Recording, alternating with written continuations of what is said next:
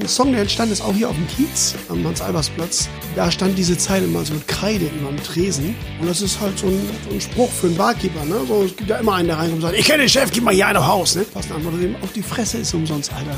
Das musst du bezahlen. Auf eine Buddel. Der Podcast zur Serie Kiezmenschen immer sonnabends. In der dicken Mopo. Hallo, ich bin Wiebke Bromberg und mein lieber Kollege Marius Röhr ist im Hintergrund und wir sitzen hier mit Chris Laut, dem Frontmann von Ohrenfeind. Moin, Chris. Moin. Prost. Ja, Prost. Das heißt ja eigentlich auf eine Buddel, das Ganze. Wir stoßen aber mit Wasser an. Wie du aussiehst, was du machst, du bist der Inbegriff von Rock'n'Roll, aber trinkst überhaupt keinen Alkohol, ne? Nee, aber erst seit 1985. Also. Ach, erst. Na. Ja. Wie kommt das? Ach, ich habe irgendwie schon als, als Teenager, wenn man so in dieser Rumprobierphase ist, ne, wo so alle anfangen damit und trinkt man natürlich auch mit, man will ja auch dazugehören. Und da habe ich schon gemerkt, dass das irgendwie nicht so richtig meine Baustelle ist und dass mir der Geruch nicht gefällt, der Geschmack nicht gefällt, das Gefühl nicht gefällt. Ja, und äh, dann probiert man trotzdem irgendwie noch ein bisschen rum, oder ich habe das jedenfalls so gemacht. Und äh, irgendwann so mit Anfang 20 habe ich dann gesagt, so, ach, warum eigentlich? Warum, warum muss ich denn das mitmachen? Irgendwie, äh, so, wer mich ohne Alkohol nicht leiden kann, äh, der kann es vielleicht auch mit nicht. Also äh, äh, kann das eigentlich auch aus meinem Leben verschwinden, weil ich habe da eh keinen Bock drauf. Ja, aber ist ja eher ungewöhnlich in dem Bereich, in dem du tätig bist jetzt als Sänger Ja, einer Band. Also Naja, es ist ja so, wenn, wenn es wenn es einem Spaß macht, Alkohol zu trinken, ist das eine super Sache. Aber wenn man das irgendwie eher als eine Pflicht empfindet, weil man irgendwie mitmachen will, dann ist es eben keine super Sache. Und äh, äh, ich mache ja nicht Rock'n'Roll, weil ich äh, mich so gerne an Regeln halte. andere Dinge, Rauchen, bewusstseinserweiternde. Alles am selben Tag geknickt. Alles am selben Tag. Es war der 25. August 1985. Da war so ein Aha-Moment und äh, da habe ich gedacht, ich probiere das jetzt mal 14 Tage ohne den ganzen Quatsch. Und äh, wenn mir das langweilig wird, dann gucke ich mal wieder. Und äh, ich warte noch auf den Moment, wo es mir langweilig wird. Ohrenfeind. Wie kommt es zu diesem ja doch recht außergewöhnlichen Namen? Das war relativ einfach. Die Band wurde ja gegründet 1994 im Dezember schon, ist schon ein Weilchen her. Äh, gar nicht weit weg von hier. Wir sitzen ja, äh, darf ich sagen, wo wir sitzen? Ne? Wir sitzen im, Ja, natürlich. im, im Hausverbot bei Alban äh, in der Silbersackstraße und äh, auf der anderen Seite der Reeperbahn ist die Talstraße. Und da gab es mal einen Gitarrenladen, der hieß Guitar Village. Und äh, im Guitar Village, im Hinterzimmer, haben wir die Band quasi gegründet damals mit und äh, ja, dann, dann äh, schreibst du ein paar Songs und äh, probst ein bisschen zusammen. Und dann machst du den ersten Auftritt klar. Und spätestens, wenn der erste Auftritt kommt, dann muss das Kind einen Namen haben. Dann, wie in wahrscheinlich fast jeder Band, damals ja noch analog, dann nimmt man sich einen Block und schreibt Namen auf. Und irgendwann stehen da dann so irgendwie, weiß ich nicht, gefühlte acht Millionen Namen. Und dann streicht man so langsam weg. Erstmal die, die völlig absurd sind, äh, dann die, die doof klingen. Was war dabei? Nee, ich weiß es echt nicht mehr. Das ist, äh, wie gesagt, auch schon ein bisschen her. Aber irgendwie äh, sind wir nicht so richtig auf den grünen Zweig gekommen. Einer aus der Band, der hatte immer so Helge Schneider äh, Kassetten dabei. Damals hatte man ja noch Kassette im Auto, ne? falls das noch jemand von euch kennt. Kassette. Und dann haben wir halt irgendwie so das Frühwerk von Helge Schneider gehört. Da hat er immer so kleine Hörspiele gemacht. Auf einem ist halt ein Komponist, der sich vorstellt bei einem Musikverlag und betritt dann, Guten Tag, Ohrenfeind, mein Name. Ich habe da mal eine Partitur mitgebracht. Und jetzt habe ich gedacht, Jungs, das ist es, Ohrenfeind. Da haben wir ihn. Und ähm, ja, dann haben wir uns das aufgeschrieben. Dann haben wir festgestellt, mit, mit dem D hinten dran sieht das so ein bisschen flügellahm aus, aber wenn man jetzt noch ein T hinten dran hängt, dann sieht das cool aus. Und dabei ist es geblieben. Ihr werdet die Deutschen ACDC genannt. Die Hörer, die euch Ohrenfeind nicht kennen, sollen ja einen kleinen Eindruck am Anfang kriegen. Sing doch mal was. Was Deutsches oder was Englisches? Na, was Deutsches. Ihr seid die deutschen ACDC. Auf die Fresse ist umsonst, den Rest musst du bezahlen. Ja, sehr schön. Ist übrigens äh, ein Song, der entstanden ist, auch hier auf dem Kiez. Äh, und zwar am King Calavera am Hans-Albers-Platz. Da stand diese Zeile mal so mit Kreide über dem Tresen. Und das ist halt so ein, so ein Spruch für einen Barkeeper. Ne? So, es gibt ja immer einen, der reinkommt und sagt, ich kenne den Chef, gib mal hier einen auf Haus. Ne? Und äh, die passende Antwort ist eben, auf die Fresse ist umsonst, Alter. Rest musst du bezahlen. Ja, sehr schön. Ihr habt viele Texte, die auch von Pauli handeln. Sind die alle hier entstanden auf St. Pauli oder ist das einfach die Liebe zum Stadtteil? Ein bisschen was von allem. Also äh, ich habe ja sehr, sehr lange hier mittendrin gewohnt und äh, da sind die meisten dieser Songs auch entstanden, aber ich bin ja auch Dauerkarteninhaber, Fan vom Verein. Ich äh, äh, bin schon ewig irgendwie auf dem Kiez unterwegs. Und äh, dann bietet sich das Thema immer wieder mal an. Und es ist ja auch schön. St. Pauli ist schön, ist ein sehr äh, vitaler Stadtteil, ein lebendiger Stadtteil, ein bunter Stadtteil. Und äh, es ist halt auch ein Rock'n'Roll-Stadtteil, genau wie der Fußballclub ein Rock'n'Roll-Fußballclub ist. Deswegen passen wir, glaube ich, so gut zusammen. Du hast mal gesagt, du wirst hier alt auf St. Pauli. Ja. Aber du lebst hier nicht mehr. Ich lebe hier nicht mehr. Das äh, hat halt so private Gründe, ne? Chercher la femme, wie der Franzose so sagt. Und ähm, dann ist da noch mal äh, so ein kleiner Zweibeiner aber rausgekommen, also so der, der, äh, wie soll ich sagen, der äh, unbeirrbarste Wecker der Welt. Und äh, der braucht einen Garten. Mhm. Und das ist halt auf dem Kiez, äh, glaube ich, kaum darstellbar, außer äh, Ihr alle kauft so viele von unseren Platten, dass da Doppelplatin bei rauskommt und dann kann ich das hier machen. ja, also fürs Kind aufs Dorf, ja? Ja. So richtig Dorf? So richtig Dorf, 850 Einwohner, so bummelig. Und äh, ja, es ist auch schön. Es ist natürlich totales Kontrastprogramm, aber ich bin ja immer noch oft hier. Also ich habe noch ein Büro auf dem Kiez und äh, treibe mich hier immer noch viel rum. Passt schon. Aber es war die richtige Entscheidung. St. Pauli da den Rücken zu kehren? Na, ich habe es ja nicht völlig getan. Es ist ja äh, eben nur äh, mein Bett, das woanders steht. Mein Herz schlägt immer noch hier und ich bin ja auch noch gern hier. Also ähm, insofern äh, ist es best of both worlds. Mhm. Okay. Wie bist du dazu gekommen, Musik zu machen? Wolltest du das schon als Kind oder wie lief das? Ja, irgendwie war das schon immer da, dieses Bedürfnis. Ich habe das äh, wahrscheinlich relativ spät angefangen umzusetzen. Ich habe so mit 14 wirklich angefangen, dann so mir eine Band zu suchen. Dann habe ich zuerst eine Mundharmonika in einer Bluesband gespielt. Dann habe ich äh, so New Wave of British Heavy Metal Zeug gemacht, so, so Priest, Saxon, so dieses Zeug. Zwischendrin habe ich aber auch mal Jazz gemacht und ich habe mal eine ABBA-Coverband gehabt und äh, eine ACDC-Coverband. Ja. Wie passt das denn da rein? Da habe ich Gitarre gespielt, habe ich nicht gesungen. und ähm, also ich bin auch immer neugierig und offen für verschiedenste Dinge. Äh, deswegen hat sich das halt so ergeben, äh, dass das dann eben auch mal eine Weile äh, äh, Teil meines Lebens war und das hat auch großen Spaß gemacht. Ja, und so war Musik irgendwie immer dabei. Ich hatte aber irgendwie äh, meine ganze Schulzeit über eigentlich eine Musiklehrerin, die eher uns allen eigentlich die Liebe zur Musik abgewöhnt und ausgetrieben hat. Äh, es ist ja oft so, dass Musiklehrer an Schulen gar nicht Musiklehrer sind von Haus aus. Also die haben nicht auf Lehramt Musik studiert, äh, ähnlich wie bei Kunst. Das waren dann halt oft Leute, bei denen äh, die Kunst und die Musik zum Auskommen nicht gereicht hat. Und dann sind sie an die Schule gegangen und einige davon, nicht alle natürlich, aber einige davon waren vielleicht auch verbittert. Meine Musiklehrerin war auf jeden Fall eine aus dieser Kategorie. Die war, äh, jede Stunde begann mit der launischen Forelle am Klavier. Und äh, danach wussten wir immer alle, warum sie es weder als Pianistin noch als Sängerin geschafft hat. Die hat mir den Spaß an der Musik eigentlich für viele Jahre komplett äh, verleidet. Und ich hatte immer eine 5 in Musik, ab und zu mal eine 4 minus. Und wenn die wüsste, dass ich heute davon lebe, ich weiß gar nicht, ob sie noch lebt, aber wenn die wüsste, dass ich heute davon lebe, würde sie wahrscheinlich äh, die Hände über den Kopf zusammenschlagen. Viele machen Musik, können aber längst nicht davon leben. Wie lange hat das gedauert? Lange, wirklich lange. Also zum einen einfach äh, aus dem Umstand heraus, dass Musik ja immer ein Hobby war. Und ich auch äh, ja, vielleicht auch mich gar nicht so richtig getraut habe, den Traum zu leben. Zum anderen, äh, wie du ja schon sagtest, meine Stimme ist sehr speziell. Das heißt, da kommen ganz viele Genres gar nicht in Frage. Und alles, was so angesagt war, wo man dann irgendwie auch seinen Lebensunterhalt bestreiten konnte, kam ziemlich lange nicht in Frage, bis ich halt für mich selbst meine eigene Nische sozusagen gefunden und kreiert habe. Und auch das war lange ein Hobby. Es gab Ohrenfeind neun Jahre, als das erste Album rauskam. Und das war halt auch so eine Geschichte, ich habe dann jemanden kennengelernt, der heute übrigens äh, auch unseren Vertrieb macht. der damals gesagt hat, Mensch, ihr müsst damit mal was machen, macht doch mal ein Album. Ähm, und ich würde mich auch darum kümmern, dass dieses Album dann unter die Leute kommt. Und dann habe ich gedacht, okay, wenn ich mich um den Kram, von dem ich keine Ahnung hatte, mich, wie bringt man eigentlich ein Album unter die Leute, nicht kümmern muss, sondern nur um es zu schreiben und aufzunehmen, dann probieren wir das einfach mal aus. Und ich habe damals ganz gut verdient und dann habe ich gesagt, komm, ich finanziere mal so ein Album für die Band.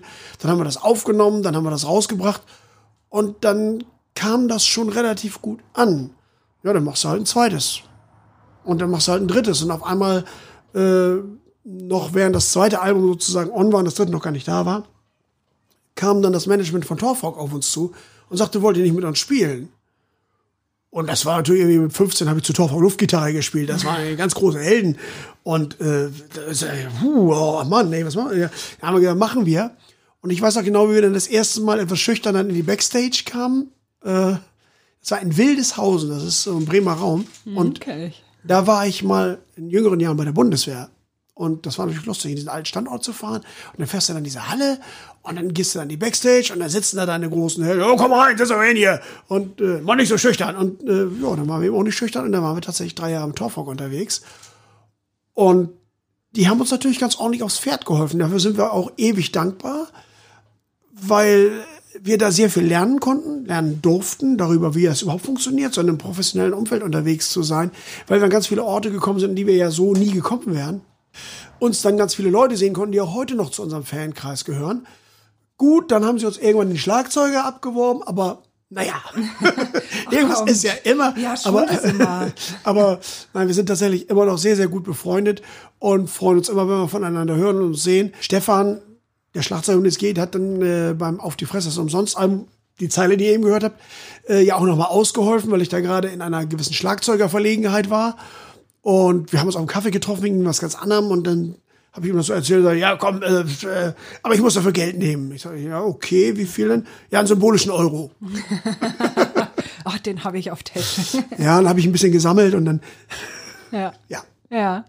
War das so der größte Moment, dieser Anfang mit Torfrock? Ich weiß nicht, ob es der größte war, aber es war auf jeden Fall einer der größten Momente. Wir waren ja auch mit In Extremo auf Tour, wir waren mit äh, den Toten Hosen auf Tour. Da stehst du plötzlich vor 23.000 Leuten. Also, ähm, aber mit Tor Torfolk war es natürlich auch schon so. Äh, plötzlich stehst du in der Aserdorfer Sporthalle, da sind 7.500 Leute da. Es ist schon krass, wenn du vorher gewöhnt bist, dass du halt irgendwie vor, vor acht Leuten spielst, von denen vier Familie sind, äh, drei Familie von den anderen, einer ist dann vom Türsteher irgendwie einem Baseballschläger gezwungen worden. Also dann, und plötzlich sind da 7.500 Leute und finde ich gut. Dann sind wir mit Nazareth nochmal unterwegs gewesen. Äh, das waren ja auch so Helden meiner Jugend und äh, haben auf deren 40-Jahres-Tour mitspielen dürfen. Und äh, am Ende, am letzten Tag, kam dann ein leicht, äh, ja, wie soll ich, einen leichten Glimmer. Pete Agnew, der Bassist und Chef der Band, und sagte, Chris, I'll tell you something. You're our most favorite support band in 40 years. Und äh, du brauchst natürlich eine Weile, bis du einen leicht angetrunkenen Schotten verstehst. Aber das war ein riesiges Kompliment. Ich habe da, Pete, I like the compliment, but I guess you're drunk. Of course I am, but I mean it. Und dann stehst du da und dann äh, hast du eine Gänsehaut von hier bis Bergedorf und gehst halt auch äh, mit dem Grinsen ins Bett, das auch ein paar Wochen bleibt. Erinnerst du deinen berührendsten Moment in deiner Musikerkarriere? Oh, da gab es viele, um ehrlich zu sein. Es gibt viele Momente, die mich tief berührt haben. Weißt du, wenn Leute dich fragen, ob sie ihrem oder ihrer Liebsten auf der Bühne einen Heiratsantrag machen dürfen. Und du sagst ja. Und äh, dann machen die das. Und dann kommen die vier, fünf, sechs Jahre später und bringen ihr Baby mit. So, äh, ist krass. Weißt du, so, äh, oder anderer Moment, der auch sehr berührend war, auch wenn er sehr traurig war, dass dir dann jemand sagt, äh, Vater und Sohn gespannt, die kamen immer zu zweit. Irgendwann kam der Sohn allein. Ich sage, Vater, heute mal keine Zeit gehabt. Nee, der ist nicht mehr. Oh. Ja, aber er wollte, dass auf seiner Beerdigung eure Musik läuft und er hat sich in eurem T-Shirt und eurem Hoodie beerdigen lassen. Und da stehst du da und ich, jetzt, wenn ich davon erzähle, also ich, ich muss mal gerade mich kurz Augenblick sammeln. Also es ist, das sind so Momente. Äh, und dann gibt's halt diese geilen Momente. Wie gesagt, Toten Hosen, du stehst vor 23.000 Leuten auf der Bühne. Du kommst raus und sagst yeah. Und 23.000 Leute sagen yeah, weil du bist der, der da oben steht und ein Mikrofon hat. Du bist also legitimiert. Ne? Ähm, und äh, krass. Ne? Also es, äh, Aber wenn du keinen Alkohol trinkst, wie kommst du denn dann von diesem Level runter? Diese Aufregung, allein du hörst die Leute da draußen schon, du duschst vielleicht mal durch einen Vorhang oder guckst um die Ecke und siehst die da und musst da gleich raus. Ja, Das ist doch Wahnsinn, oder? von dem Level will ich doch gar nicht runter. also, das ist die ja, Aufregung ist doch mega krass bestimmt. ja, aber es ist eine positive Aufregung. Also ähm, in der ersten Band, wo es wo es halt mal einen etwas größeren Auftritt auf dem OMR gab, ähm, da haben wir vor Trio gespielt, auf dem großen Umsonst und draußen im Oldenburger Raum. Und ähm, ja, ich wusste gar nicht, worum es geht. Ich hatte keine Ahnung. Das war, glaube ich, irgendwie das dritte Konzert in meinem Leben oder so. Oder das vierte, weiß ich, keine Ahnung. Und dann haben die mich da so rausgeschoben und dann sehe ich, dass da irgendwie unfassbar viele Menschen stehen. Also, äh, weiß nicht, ob es fünfstellig war, aber es war auf jeden Fall sehr, sehr, sehr viele Menschen da. Und, ähm, und ich habe mich so gedacht, äh, nee. Und dann haben die mich umgedreht und es, es geht jetzt nur noch in die Richtung. Und dann gehst du da raus und dann machst du das. Und danach habe ich nie wieder Lampenfieber gehabt. War die Rosskur gleich am Anfang. Ja. Muss das einmal geschubst werden. Offensichtlich. Ich meine, das kennst du da auch. Als Kind bin ich mal irgendwann aus Neugierde auf, aufs 5-Meter-Brett geklettert im Hallenbad. Und dann habe ich auch gedacht, ah, hey. Dann habe ich mich wieder umgedreht und hinter mir standen halt die größeren Jungs, die gesagt haben, nee, nee, runter geht's nur in die Richtung. Und dann musst du halt. Ja, und dann springst du und Ja. springst du, ja. Ja. Im Moment ist es ja eher ruhig, aber ansonsten, ihr tourt unheimlich viel und dann mit Kind und Frau. Wie passt das zusammen? Naja, es hat sich aber die letzten Jahre für viele Bands dahin entwickelt, dass man eigentlich im Wesentlichen am Wochenende tourt. Das heißt, du fährst irgendwie mittwochs oder donnerstags los und kommst sonntags wieder. Das bedeutet einfach, dass ich ihn dann eben äh, Sonntag, Montag, Dienstag, Mittwoch äh, sehr viel um mich habe. Und äh, ich habe schon gesagt, ich habe ja noch ein Büro, aber mein, meine wesentliche Büroarbeit mache ich tatsächlich mittlerweile zu Hause. Und äh, dann habe ich ihn halt auch um mich. Und das ist äh, extrem schön. Es ist anstrengend, natürlich. Äh, Gerade weil ich auch keine 30 mehr bin. Ähm, so etwas, ein etwas älterer Papa zu sein, äh, hat aber auch seine Vorteile, weil man halt bei vielen Dingen auch gelassener ist. Weil man sich um ein paar Dinge in seinem Leben keine Sorgen mehr macht. Und den Kopf frei hat äh, dann eben für den Zwerg. Und äh, es ist wundervoll. Wie alt bist du jetzt? Ich bin 57. 57. Ja. Wie lange machst du noch? Bis du mich mit den Füßen voran von der Bühne tragen, wenn du mich lässt. Also, Sag mal, habt ihr eigentlich auch sowas wie Groupies? Gibt's das? Was ist das denn? Nie gehört das Wort. Ja, äh, ich glaube, das Groupie-Phänomen, Ja, ich komme gerade drauf, weil ich so an deine Frau denke und dein Kind und dann denke ich so, hm, und dann lostouren und Groupies und ja. also ich, ich glaube, sowas wie Groupies hat es immer gegeben. Die gibt es auch nicht nur im Rock'n'Roll. Es gibt auch Politiker-Groupies, es gibt DJ-Groupies, es gibt Barmann-Groupies, es gibt Tätowierer-Groupies. Also ähm, für jede Berufsgruppe, die so ein bisschen exponiert ist, gibt's Groupies. Ich habe selber mal ein Interview mit Gene Simmons gemacht und da kam das Thema, äh, weiß gar nicht mehr warum, ein Kiss. Äh, ich wusste gar nicht, dass die Groupies haben. Das Thema kam also zur. Sprache. Und äh, Simmons hat dann gesagt, äh, there's a kind of women who love things that glitter because some of the glitter reflects on them. Und ich glaube, das ist so. Gibt es nicht nur bei Frauen, glaube ich, es gibt auch Männer, gibt auch Männer, die so sind. Aber ich glaube halt, äh, es gibt Menschen, die gerne mögen, dass der Glanz anderer ein bisschen auf sie abstrahlt, ohne selber im, im Spotlight zu stehen. Ja, es ist natürlich schon so. Du kriegst nach einer Show Angebote. Da müssen wir nicht drüber reden. Und äh, mal mehr, mal weniger. Und das ist halt nicht, weil ich besonders intelligent bin oder besonders gut aussehe oder äh, äh, weiß ich nicht, irgendwelche Zaubertricks kann, sondern da reicht es eben manchmal, dass ich auf einer Bühne rumstehe. Die Frage ist ja eher, ob es mir reicht, dass es einer Frau reicht, dass ich eine Gitarre richtig rumhalten kann. Oder ob da noch ein bisschen mehr ist. Okay. Und äh, um auf das andere Thema zu kommen, du hast ja gerade meine Frau angesprochen. Ich glaube, äh, eine Frau, die sich auf einen tourenden Musiker einlässt, die muss für sich selbst mal sehr genau klären im Vorfeld, ob sie das kann. Ob das für sie funktioniert. Sprich, ähm, es heißt ja nicht, dass nur weil ich Angebote kriege, dass ich ja noch immer Ja dazu sage. Ich kann ja auch einfach ein bisschen flirten, das gehört eh zum Handwerk. Und dann ist es gut.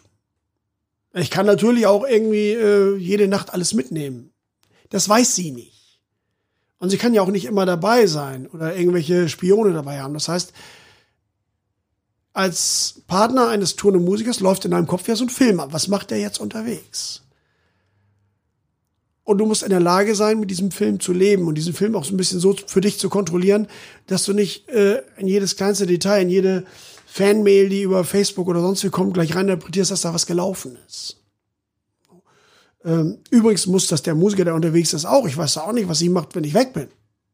Ne? So, das ist ja. Äh, Vermutlich aufs Kind aufpassen. Vielleicht, aber vielleicht tut sie nicht nur das, das weißt du doch nicht. Also den Film in meinem Kopf muss ich ja auch handeln. Aber ihr habt euren Weg. Wir haben unseren Weg.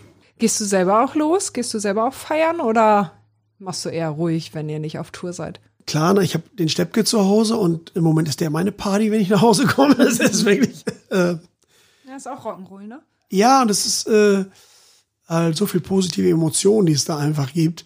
Ähm, ich muss mich dann nicht mehr mit einer Party belohnen, weil ich komme nach Hause, da fällt mir jemand im Hals, der das ja auch bedingungslos tut, und ohne Berechnung, der einfach nur sich freut, dass sein Papa wieder da ist. Und das ist der Oberkracher. Mir, mir geht einfach nicht. Ne? Aber klar, ich gehe auch hin und wieder auf Konzerte von Bands, die ich geil finde und äh, auf die ich Bock habe. Aber sicherlich nicht mehr in der, in der Intensität, in der ich es früher gemacht habe. Welche Bands findest du geil? Oder gibt's eine Band, Es gibt ein paar. Am Also- allerbesten findest? Man hört unserer Musik vielleicht ein bisschen an, dass ACDC da eine gewisse Rolle spielt. Ja, vielleicht ein Äh, bisschen. Aber ich stehe auf Roaster 2, ich stehe aber auch äh, auf eine Menge andere Bands, die, die man sich so angucken kann. Ich, ich äh, höre mir auch Tool an oder ich äh, gehe auch zu Metallica. Ähm, wobei ich in den letzten Jahren gemerkt habe, dass so Stadionkonzerte mir nichts geben. Das ist nicht meine Welt. Ich mag halt so gern das Club-Level, wo ich noch ganz nach vorne gehen kann, vielleicht auch mal einen Schweißtropfen abkriege von der Bühne. Jetzt in Corona-Zeit vielleicht nicht, aber so grundsätzlich wo ich Leuten auf die Finger gucken kann. Da kann ich auch nochmal den einen oder anderen Trick lernen. Oder es gibt auch Bands, wo man sagt, okay, jetzt habe ich gerade was gelernt, was ich auf keinen Fall machen werde. Gibt's Ja, aber das auch. wird ja nun bei ACDC schwierig, Ja, die im Logo zu treffen. das stimmt, aber ich habe Roaster 2 noch irgendwie äh, äh, Anfang des Jahres gesehen in Kiel und ähm, bin ja auch mit äh, zwei, drei Bandmitgliedern so lose befreundet. Ähm, dicke Kumpels kann man jetzt nicht sagen, das wäre jetzt echt übertrieben. Aber man kennt sich und man mag sich. Und ähm, dann gehe ich halt auch hin und gucke ihm mal auf die Finger, klar. Da habe ich auch Bock zu. Und dann habe ich auch irgendwie äh, manchmal das Gefühl, es ist, es ist ja auch noch geiler, finde ich, irgendwie, wenn man hingeht und den Blick hinter die Kulissen ja selber hat. Man weiß also auch ganz genau, warum der sich jetzt gerade verspielt hat. Oder warum jetzt gerade irgendwie da technisch irgendwas schräg läuft. Und dann guckt man mal, wie die da so mit umgehen. Und manchmal sagt man, hey, geil, das gucke ich mir jetzt ab. Wenn bei uns sowas schief läuft, dann mache ich es auch so. Ähm, welches ist das ungewöhnlichste Lied, das du selber mal gesungen hast? Sing doch mal. One morning in June, some 20 years ago, I was born a rich man's son. I had everything that money can buy, but freedom I had none. I've been looking for freedom. Großartig. Es gibt einen Applaus. Super Applaus. Juhu. Ja, sehr schön. Das Lied ist ja eigentlich total Grotte. Also richtig schlimm. Irgendwie ja, es hat aber natürlich auch was mit einem besonderen Moment zu tun. Es ist ja so ein bisschen die Mauerfallhymne. Und äh, ich war noch Soldat, als die Mauer fiel. Als mich mal jemand gefragt hat, ganz früh, warum ich mich eigentlich entschlossen habe, äh, ein paar Jahre meines Lebens äh, im Team Oliv zu verbringen, habe ich gesagt, na ja, im Moment gibt's zwei Deutschlands und ich finde, äh, die beiden Deutschlands gehören irgendwie zusammen. Und in dem einen Deutschland können die sich nicht frei bewegen, können sich nicht frei äußern, können niemandem trauen. Das ist doch kein Zustand. Dagegen muss man, muss man was machen. Und ähm, ich habe durchaus äh, die Existenz der Bundeswehr als einen Schlüsselfaktor dafür gesehen. Ob ich recht hatte oder nicht, weiß ich nicht. Auf jeden Fall äh, gibt's ja jetzt wieder ein Deutschland. Und ähm, ja, diese Hasselhoff-Nummer ist so ein bisschen äh, das, was ich damit auch verbinde. Du hast ja jahrelang, ähm, als es Ohrenfein schon gab, gar nicht von der Musik gelebt. Wovon hast du da gelebt?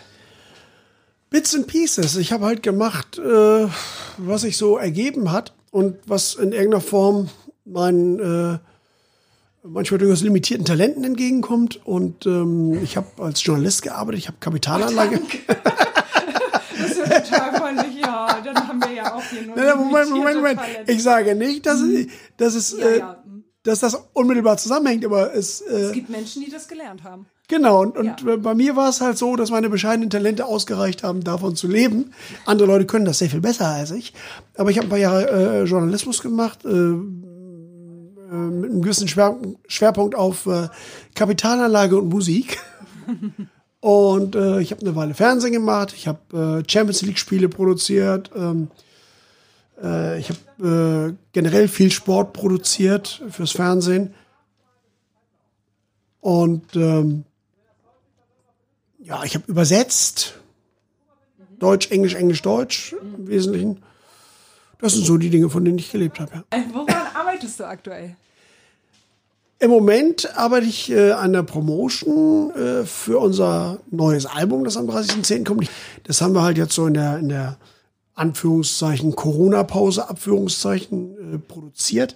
Und jetzt geht's halt darum, den Release, wie man so schön sagt, die Veröffentlichung vorzubereiten. Ein Drehbuch für ein Video zu schreiben, dieses Video zu drehen, äh, Grafiken zu machen, Promotexte zu schreiben. So all das, was eben um so eine Veröffentlichung herum passieren muss, sich eine Strategie zu überlegen, äh, dem Vertrieb zusammen, dem Label zusammen, wie wir dieses Album eben auf die Straße kriegen, weil wir ja das klassische Mittel, nämlich auf Tour zu gehen und zu sagen, hier ist unser neues Album, hier sind die Songs, äh, macht uns reich, kauft den Kram. Das können wir jetzt nicht tun. Also müssen wir uns andere Wege überlegen. Du oder ihr engagiert euch auch sozial. Ja, Was macht ihr genau? Wir sammeln bei unseren Konzerten Geld. Wir haben immer zwei Spendendosen da stehen. Eine ist für Viva con Agua. Man macht sich ja, wenn man hier so in Deutschland lebt und einfach, wenn man Durst hat und den Wasserhahn aufdreht äh, und sich dann ein Glas Leitungswasser einschenkt oder eine Apfelschorle macht oder einen Kaffee, man macht sich nicht klar, dass es Menschen gibt, die das nicht können. Dass es Menschen gibt, die mit einem äh, ollen Kanister auf dem Kopf irgendwie 30, 40, 50 Kilometer zur nächsten Quelle latschen, um dann irgendwie äh, 10 Liter Wasser wieder mit nach Hause zu schleppen oder 20. Viva con Agua sammelt Geld, um Brunnen zu bauen für Menschen, für die ein Wasserhahn halt Science Fiction ist. Und ich finde das eine ganz große Sache. Das Projekt ist ja auch gegründet worden von Benny Adrian, der ist ein ehemaliger St. Pauli-Spieler. Da ist natürlich auch irgendwie so eine, so eine inhaltliche Verbindung für uns da, auch zum Stadtteil. Und äh, deswegen haben wir halt eine Spendendose da stehen und wir haben, glaube ich, auch schon einige tausend Euro mittlerweile eingesammelt für Viva con Agua. Und es ist halt auch so, wir hatten sehr viel Glück in unserem Leben, nämlich, dass wir von unserer Musik leben können. Da finde ich, das Glück muss man irgendwie teilen und weitergeben. Und wenn du für Organisationen Geld sammelst, dann weißt du nicht immer so genau, wo die Kohle hingeht und ob sich davon nicht irgendein Vorstandsvorsitzender äh, einen geilen Dienstwagen kauft. Bei Viva con Agua ist es halt so, die sitzen auf St. Pauli, da können wir jederzeit hingehen und gucken. Und wir kennen die Leute und das ist eine andere Nummer. Dann sammeln wir Geld für ein Kinderhospiz. Das Kinderhospiz, es gibt mittlerweile einige in Deutschland, die machen eine extrem wichtige und gute Arbeit. Man muss sich mal vorstellen, die Normalität ist, dass irgendwann Kinder ihre Eltern beerdigen. Aber manchmal läuft es halt andersrum. Manchmal sind Kinder halt schon sehr früh sehr, sehr schwer krank, unheilbar krank und sterben vor ihren Eltern. Und ich glaube, so richtig viel mehr Belastung für eine Familie kann ich mir nicht vorstellen. Gerade wenn es auch so Krebserkrankungen sind, die Eltern sind in der Entlastungspflege die ganze Zeit gebunden, die brauchen auch mal einen Off-Day. Und in der Sternbrücke werden die Familien über längere Zeit aufgenommen und man hilft ihnen weiter. Es gibt halt die Entlastungspflege, wo dann eben die Eltern auch einfach mal nur Eltern sein können und nicht, nicht auch noch Pfleger und äh, vielleicht auch noch Anwalt, weil sie sich irgendwie um die rechtlichen Belange dahinter kümmern müssen, mit der Krankenkasse streiten müssen, was auch immer. Da ist mal so ein Augenblick Auszeit einfach von dem reinen Pflegegedanken. Das ist eine ganz wichtige Geschichte. Und wie überall bei solchen Geschichten, äh, die Menschen, die da arbeiten, haben ganz viel Kraft, aber Geld fehlt halt immer. Und äh, deswegen sammeln wir bei jedem Konzert Geld für die Sternbrücke. Bei unserem Weihnachtskonzert versteigern wir auch immer was. Es gibt dann meist noch mal ein Tausender oder zwei extra. Wir haben schon ein großes Bett versteigert. Wir haben Bett? ein Bett, ja. Äh, ein Fan von uns ist Zimmermann. Und der hat dann halt so ein 2x2 Meter Bett gebaut aus solider Eiche, hat in die Pfosten halt Lautsprecher eingebaut. Unser Backdrop-Drucker hat halt das, den Himmel gedruckt. Äh, und dann ist auch überall noch so mit dem Feinmeißel Ohrenfeind in die Seiten reingemeißelt und so. Und das, äh, dieses Bett hat 2000 Euro gebracht in der Versteigerung für die Sternenbrücke. Wir haben letztes Jahr eine Spatengitarre äh, versteigert. Hat ein Fan aus Ostfriesland gebaut. Der hat halt einfach einen Spaten genommen, zur Gitarre umgebaut. Und ähm, die haben wir dann versteigert. Das machen äh, dann die Fans, oder wie? Genau, das kommt eigentlich immer aus dem Fankreis. Mittlerweile ist es halt auch so bekannt geworden unter den Fans, dass eigentlich immer Fans auf uns zukommen und sagen, ich habe da eine Idee. Wie findet ihr das? Und das ist immer echt geiler Scheiß. Das ist immer cool. Wir haben mal so einen, so einen großen Lenkdrachen gehabt, der irgendwie zwei Meter groß ist, mit dem Ohrenfeind-Logo drauf. Äh, irgendwann habe ich mal meinen Bassgurt versteigert, den mir halt äh, jemand aus, aus Erding gemacht hat. Und äh, dann hat er mir halt einen zweiten gemacht, damit ich ihn einen versteigern konnte, der sozusagen mit echtem Künstlerschweiß. Und ähm, das ist halt immer echt eine schöne Sache. Und das machen wir immer dann so in der Pause zwischen Support und unserem eigenen Auftritt äh, am 26.12. Ich weiß noch nicht, wie wir es dieses Jahr machen werden, weil wir eben nicht im Grünspan spielen werden und weil wir nicht laut spielen werden und weil es wohl auch ohne Supportband sein wird. Das sehen wir dann, wenn wir das ein bisschen konkretisieren, aber irgendwas werden wir tun. Das ist uns ganz wichtig. Und ich persönlich bin halt äh, immer, wenn ich kann, beteiligt an einem Workshop für benachteiligte Jugendliche. Wird von der Kirche getragen. Ich selbst bin nicht in der Kirche. Das schadet da aber nicht. Und äh, da kommen Jugendliche aus Heimen, die Missbrauchshistorien haben, die Gewalthistorien haben, so von 8 bis 18. Das ist ein Dozententeam von so ungefähr 30 Leuten. Da wird ein Chor gemacht, da wird eine Trommelgruppe gemacht, da ist ein ehemaliger Beatbox-Weltmeister aus Berlin dabei. Andrew Lauer ist dabei, einer der profiliertesten Bassisten, die in Deutschland so rumlaufen. Also sind wirklich tolle Leute. Wir bringen diese Kinder in drei bis fünf Tagen auf eine Bühne. Es gibt immer ein Abschlusskonzert das sind dann Kids, die haben noch nie in ihrem Leben ein Instrument gesehen und drei bis fünf Tage später stehen die auf einer Bühne und das erste Mal in ihrem Leben bekommen sie die Botschaft, du bist was wert. Du hast mich unterhalten. Hier ist dein Applaus. Du hast mir eine gute Zeit gemacht. Und dieses Strahlen in den Augen von diesen Kindern, wenn die nach drei bis fünf Tagen gehen und viele dann über Jahre auch immer wiederkommen, bis sie eben 18 sind, da ist die Altersgrenze. Ähm, das ist unfassbar schön. Das ist die größte Belohnung, die du kriegen kannst für, für diese Arbeit da. Und die Zeit investieren wir alle sehr, sehr gern. Und um das zu illustrieren, wie weit das gehen kann, äh, bei dem ersten Workshop, bei dem ich dabei war, das war in Saarbrücken. Finale war dann in der Jugendkirche in Saarbrücken und wir haben auf dem Altar Highway to Hell performt. und äh, der, der Pfarrer stand daneben und hat halt gebankt. Und in der ersten Reihe saß Annegret Kramp-Karrenbauer mit ihrem Sozialminister und hat es gut gefunden. Also es, äh, äh das ist auch so ein Konsens, der dann, glaube ich, über alle äh, politischen Strömungen, über alle äh, menschlichen Dinge hinweggeht. Die Kinder sind unsere Zukunft. Äh, Khalil Gibran hat mal gesagt, deine Kinder gehören dir nicht, sie sind Pfeile, die du in die Zukunft abschießt. Und was du tun kannst, ist ihnen eine möglichst gute Startbahn zu, zu geben. Und so sehe ich das auch. Und wenn da Kinder, äh, was ich mir gar nicht vorstellen mag, ohne Liebe aufwachsen, ohne Familie zum Teil aufwachsen, wenn die gehauen werden, wenn die sexuell missbraucht werden, es ist für mich so unfassbar schlimm. Und wenn ich dazu beitragen kann, dass diese Kinder mal drei bis fünf Tage da rauskommen, auch gedanklich, und sich mit was ganz anderem beschäftigen, nämlich mit sowas Schönem wie Musik, und vielleicht hinterher sagen, Mensch, das ist vielleicht ein Anstoß, das weiterzumachen, dann bin ich unfassbar stolz, wenn das ein oder zwei davon tun. Und wenn es noch mehr sind, bin ich noch stolzer. Super, ich danke dir sehr für das schöne Gespräch. Ebenfalls. Vielen Dank.